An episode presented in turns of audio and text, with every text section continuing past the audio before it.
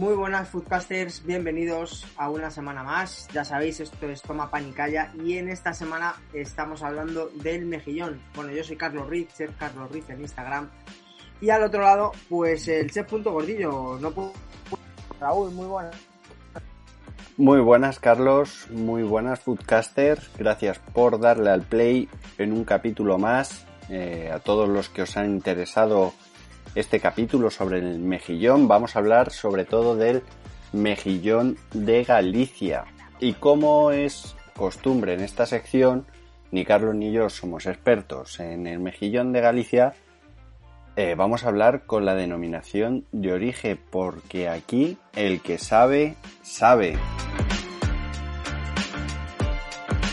Bueno, Raúl, pues eh, cuéntanos a, quién traemos de invitado para que, de verdad pueda hablar con conocimiento de causa eh, sobre este mejillón. Bueno, pues esta semana hemos conseguido a Joaquín Garrido secretario general de la denominación de origen Mejillón de Galicia. Eh, un top. Muy buenas, Joaquín. Muy buenas. Muy buenas. Lo de top ya me queda. Con eso ya estoy encantado. muy bien, muy bien. Pues bueno, lo primero que queremos conocer es eh, la denominación de origen Mejillón de Galicia. ¿Qué, qué comunidad o qué territorio abarca todo, todo esto? A ver, eh, las DEOs, las denominaciones de origen, lo que hacen es eh, ser un sello de calidad diferenciada por la Unión Europea y en este caso lo que abarca es el cultivo de mejillón en una zona concreta, en este caso de Galicia, y evidentemente eh, aquellas zonas que tienen, bueno, agua para poder cultivarlo. No todas, ¿por qué? Porque está constreñida a lo que son eh, la provincia de Pontevedra y la provincia de Coruña, el litoral, el litoral de lo que son las Rías Bajas. ¿Cuántas, ¿Cuántas bateas o cuántos se dice cultivadores a los que cultivan mejillón? Nosotros son productores de mejillón. Productores, vale.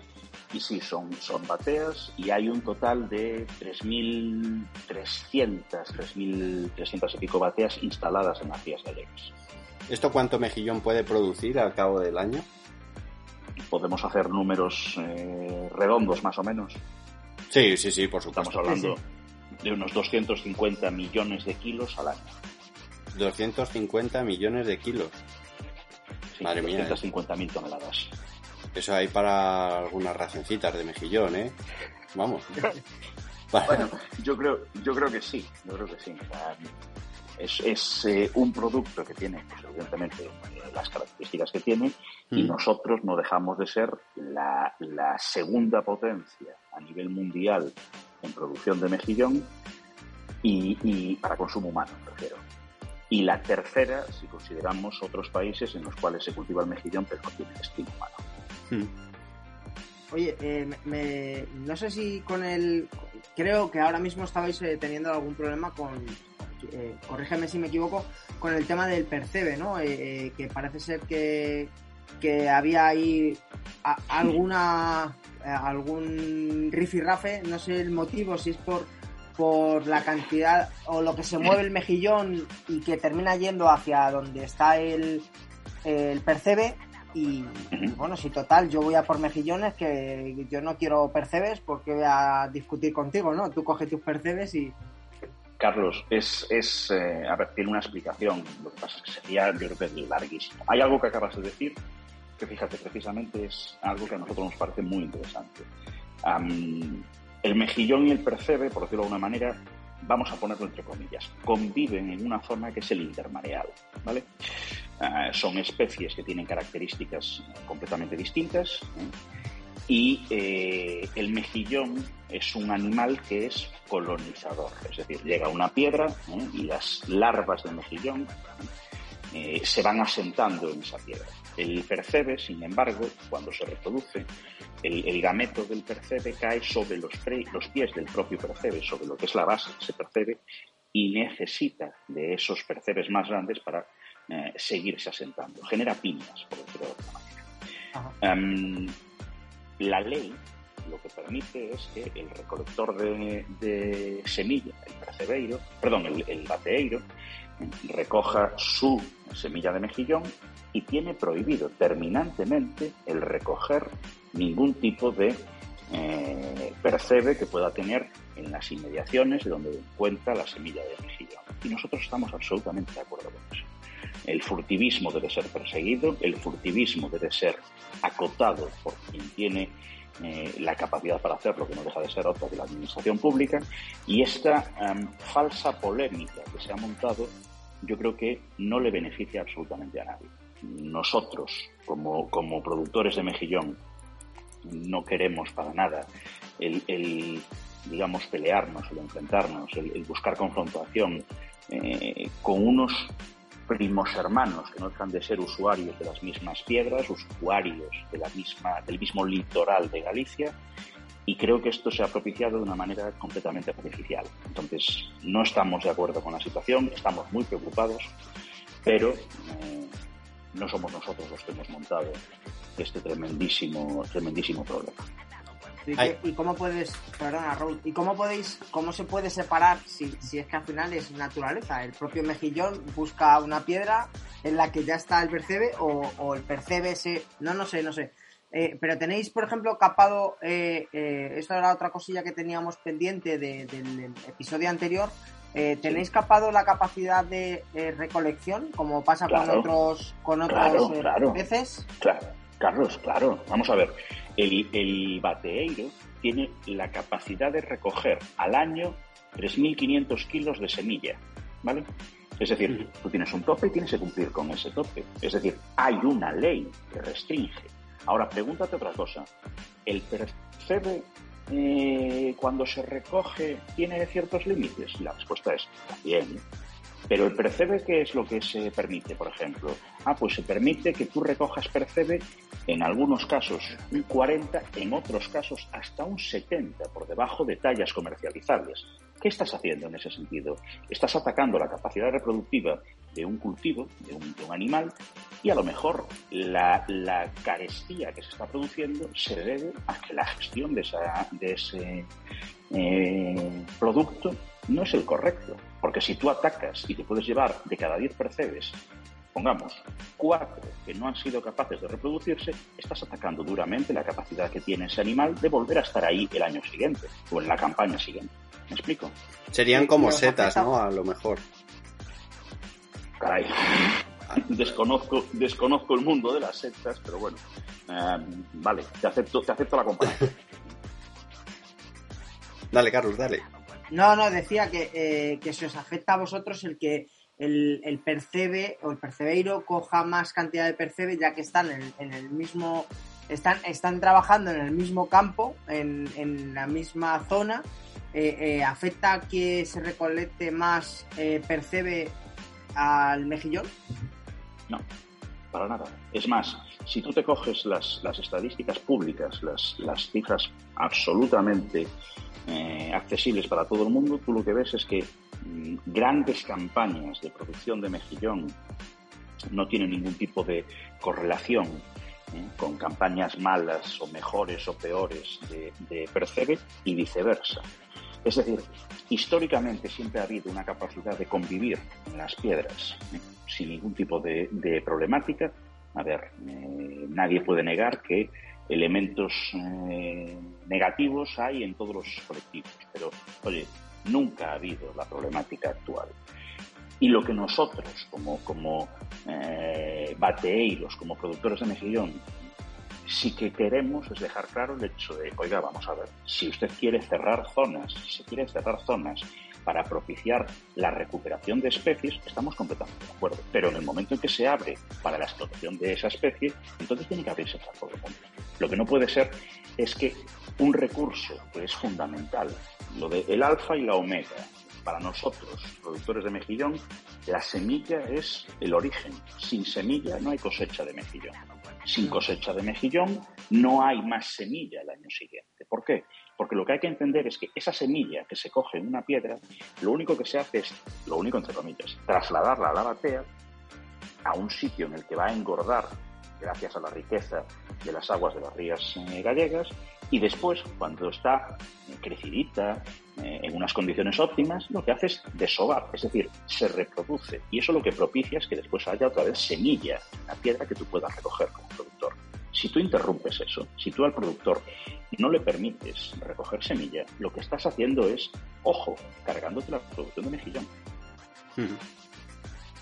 Es curioso esto de la semilla.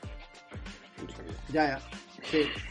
Tiene mucha merma el, eh, a la hora del manufacturado, desde que se coge de la batea, se lleva a, bueno, a fábrica, ¿no? En este caso, eh, por, eh, tiene una tiene merma, o sea, este, encima de que el producto es barato, porque realmente es un producto, a mí me parece un producto con el trabajo que tiene muy barato, por más que pues queramos. Con el trabajo y con las propiedades que tiene y con las propiedades. Es, un producto que está infravalorado. Vamos a ver, la Unión Europea, lo que es la Dirección General de Agricultura, te reconoce el mejillón como uno de los cultivos eh, más, más eh, no voy a decir más estupendos, pero más eh, reseñables desde el punto de vista nutritivo, desde el punto de vista de impacto medioambiental, desde el punto de vista de cualquier punto de vista. Ah, hay mermas, todo proceso, como en todo proceso. No, bueno, me refiero, hay, hay algunos, por ejemplo, el arroz, hemos hablado de él, y la merma es brutal. O sea, por ejemplo, hay algunos que son excesivos, y encima dices, joder, con toda la merma que tengo, fíjate el, el precio al que lo estoy vendiendo, ¿no? No, nosotros en ese sentido tenemos mermas, pero son perfectamente, a ver, perfectamente normales. Nunca han sido el objeto de discusión, ¿por qué? Porque la realidad es que se aprovecha absolutamente todo el mejillón hay muy poquito que se descarte. Ten en cuenta una cosa, el mejillón se utiliza eh, incluso para patés. Quiero decir, por muy pequeño que sea, que a lo mejor no es el que tú quieres comprar porque te gustan de cierto tamaño, ese mejillón tiene salida comercial, siempre. Entonces, el volumen de merma es, es no voy a decir despreciable, pero, pero no es significativo. Mm. Ve aquí, por ejemplo, que en Italia también se produce mejillón pero que eh, aquí en, España producimos alrededor de un 50% del mejillón que se consume en, el mundo aproximadamente. No, no, no, En el mundo, en el mundo, ahí tengo mis o, o, en Europa, no, no, lo sé, la verdad. En Europa producimos el, cincuenta y tantos por ciento del, del, producción, del mejillón producido en Europa. Eh, ¿qué, tiene, ¿Qué tiene de especial el mejillón gallego al de otras partes donde se produce? A ver, yo lo que te puedo decir es eh, qué hace de especial las, las aguas, el, entorno. El, mm. mejillón no deja de ser un animal. Y, permitidme que os ponga este ejemplo. la, la ganadería trashumante. ¿vale? La ganadería trashumante, ¿qué es? Una serie de animalitos vamos a decirlo así, que los van rotando, por decirlo de alguna manera, entre distintos pastos. ¿Qué consigues con eso? Pues que los pastos se agoten, que el animal haga ejercicio, etcétera, etcétera, etcétera. Bien, ¿esa ganadería tiene una serie de virtudes? Sí, desde luego, nadie las discute. ¿Eh? ¿Es sostenible? Dicen que es la que más, o, en el entorno de las que más. Bien, pues imagínate que el mejillón es trashumante me diréis, ¿qué estás diciendo? ¿Qué estás diciendo? Bien, tú lo que haces en una ganadería es llevar los animales a los pastos. Y resulta que en Galicia lo que hacemos es que los pastos vengan al animal. ¿eh? ¿Por qué? Porque las mareas, ¿eh? las afluencias de nutrientes, las, eh, los florecimientos que se producen en cuanto a, fitoplancton y demás, eso es lo que permite que el, mejillón se alimente, engorde, crezca. Bien, pues eso no deja de ser una transhumancia particular, con sus, con sus eh, salvedades, pero lo que estamos poniendo de manifiesto es que son unos pastos que con el movimiento natural de las aguas lo que hacen es alimentar un animal que está colocado en ese pasto y que, oye, se nutre de, los mismos. ¿Qué particularidades tiene?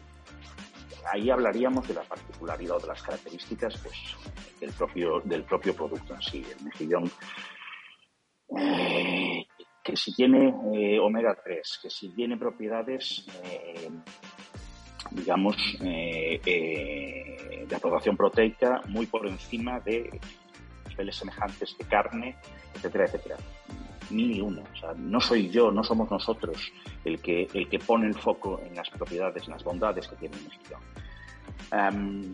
Desde luego, el, nivel de las aguas o las características de las aguas que tenemos en Galicia nos ayudan a eso. Y es de ahí el que nosotros seamos una, una potencia productora porque, porque se da el entorno. Es, es, el entorno lo que permite que nosotros seamos capaces, capaces de producir de esta manera. Un mejillón para pertenecer a la denominación de origen, no, porque me imagino que habrá muchas bateas en la parte que recoge la denominación de origen que no sea, no pertenezcan a esta denominación de origen. ¿Qué requisitos tienen que tener para entrar? A ver, requisitos el, estar dentro del, Consejo Regulador. Ese es, ese es el, único requisito.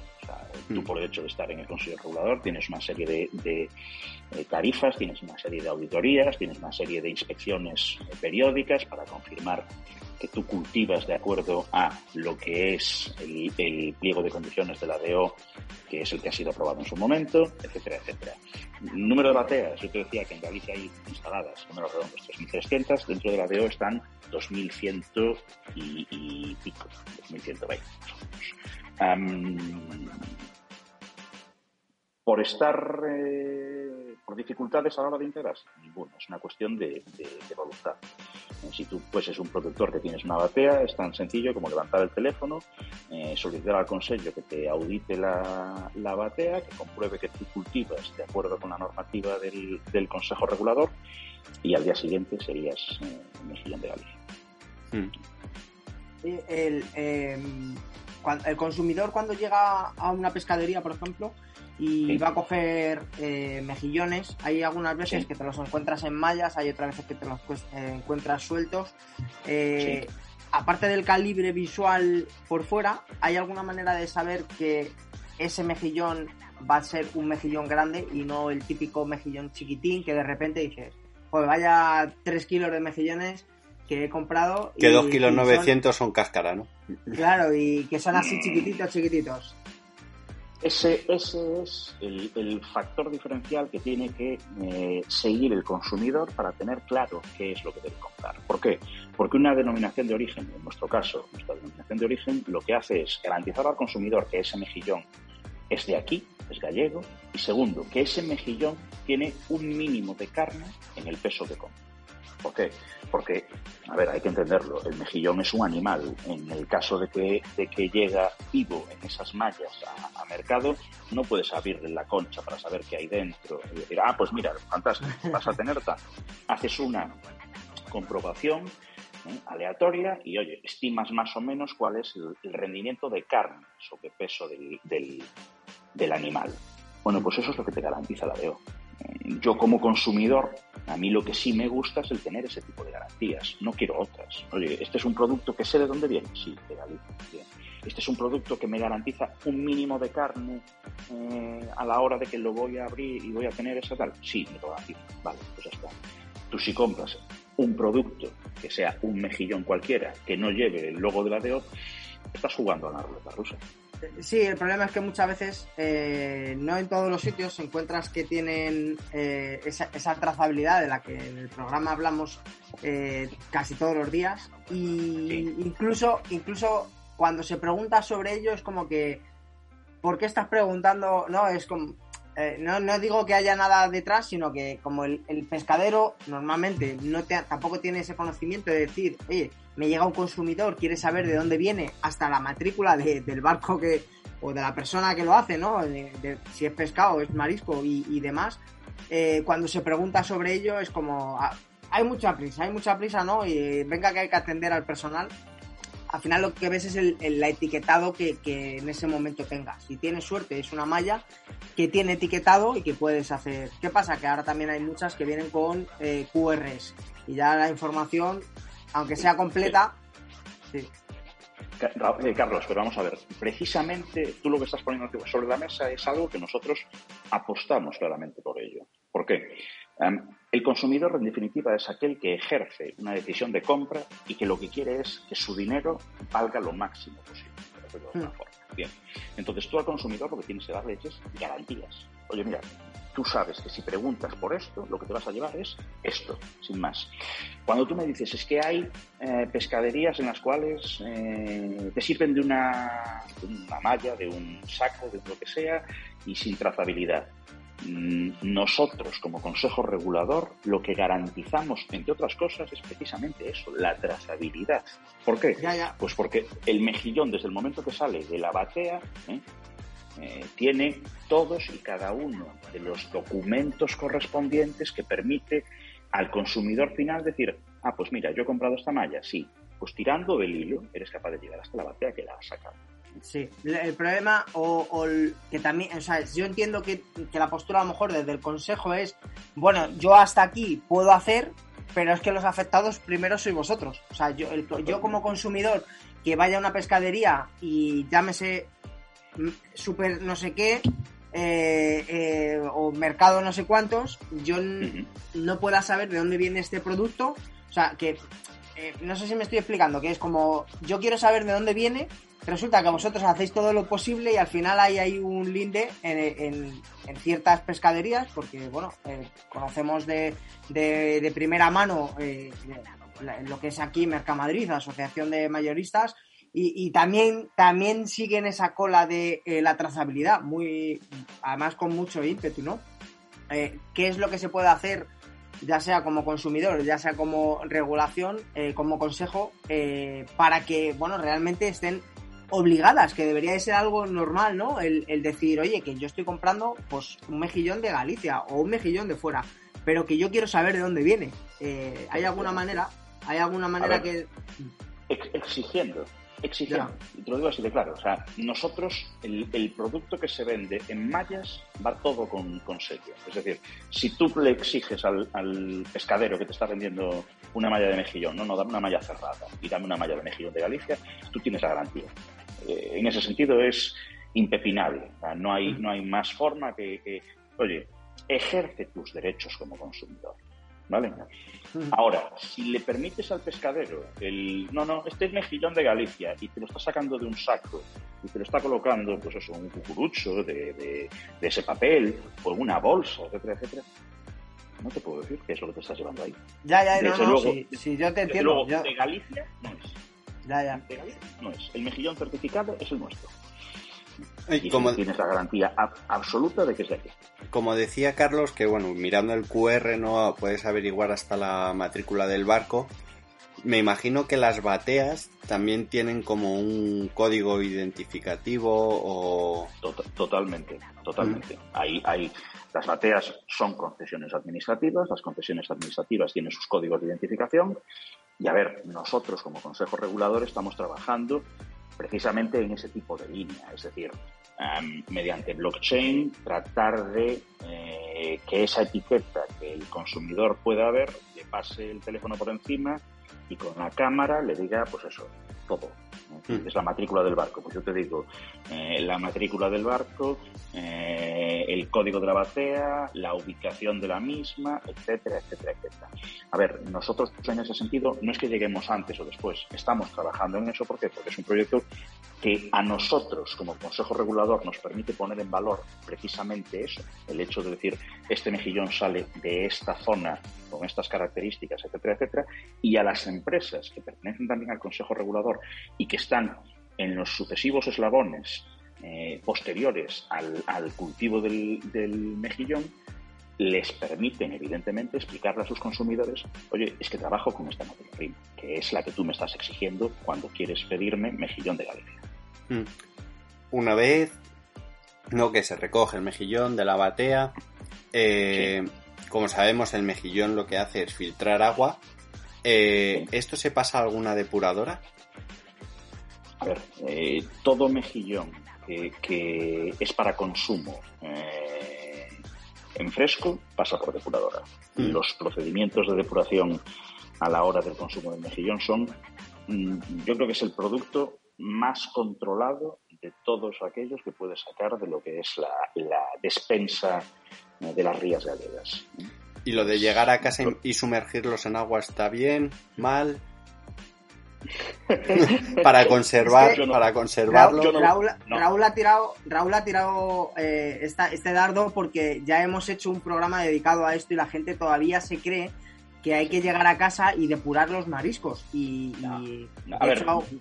un tocayo vuestro, un tocayo vuestro de ahí arriba eh, nos hizo un, un vídeo y está en sus redes sociales eh, explicando que no, que es una cetaria eh, y que no, que, de verdad, pero, pero tiene mucho más éxito y lo hemos visto en redes sociales, la típica persona influencer de tal que te dice, no, hay que meterlos, no sé cuánto, y no se están creyendo a la persona. ¿eh? Qué malo eres metiéndote con los influencers. Raúl, es que hemos visto, hemos visto el, el resultado y al final el, el, producto es el, perjudicado y el, productor es, el mayor eh, perjudicado, ¿no? Y es como, joder, qué rabia, ¿no? Que no, que no hagan caso al profesional. Yo os puedo decir eh, algo tan sencillo como, em, yo he visto como unos mejillones que nos íbamos a comer en, cocidos, venían, venían en fresco, em, cogen, los meten en una olla hasta arriba de agua, ¿qué haces Que, los vas a ahogar, no los vas a cocinar. El, mejillón es tan sencillo como tienes una olla con un culín de agua, es decir, dos dedos, un culín, nada de mundo. Si quieres ponerle un poco de vino para que le dé otro saborcillo, sin problema. Eh, lo pones, lo llevas a, ebullición, metes el mejillón, lo tienes, nada, un, par de minutos y lo tienes cocinado. Lo tienes cocinado, sale para fresco, sin más eso de sumergirlos en agua, etcétera, etcétera. A ver, el animal es un animal que está habituado a un entorno salino. Si tú eh, lo sumerges en agua dulce, lo que estás haciendo es em, violentando el animal, va a perder propiedades. Entonces, no, no. El mejillón, según lo compras en el supermercado, la manera de cocinarlo, la más rápida para no complicarte es ni limpiar las conchas, ni nada por el estilo. A una, polla, a una olla con un poco de agua, carretera, cocinado en, cinco minutos y lo tienes listo para comer. Ojo Raúl, que esta, esta me, la, me la apunto, ¿eh? no hace falta limpiarlos, así que ya está. No, hombre, no, no, no, para, para, nada, ¿eh? para nada. Es que también esas otras, o sea, yo he visto gente decir, no, es que hay que sacar esas cosas. ¿Qué le vas a sacar si el bicho está dentro? Está conservado dentro. ¿eh? Tú no tienes nada que limpiar ahí, no, no pierdas el tiempo. Hmm. No, más de, más de dos horas sí que hemos perdido limpiando mejillones, ¿eh? Quitándole, quitándole el pelillo este, también es verdad raspando las cáscaras. Pues. Claro, también tienes que decirle, Raúl, que a lo mejor ha sido para hacer unos tigres que, que ya van con una bechamel y te lo llevas un poco más, ¿no? Pero que que sí, que, hemos, verdad, hemos perdido mucho tiempo, hemos perdido mucho tiempo. Sí, a ver, pero ojo, hay una cosa que es limpiar la cáscara por fuera y otra cosa que es quitarle lo que es el viso, esos pelillos que tú mm. decías. ¿Por qué? Porque los pelillos no deja de ser un colágeno extremadamente resistente y eso meterlo en la boca, oye, hay gente a la que no le, no le, no le agrada. Vale, correcto, sácalo.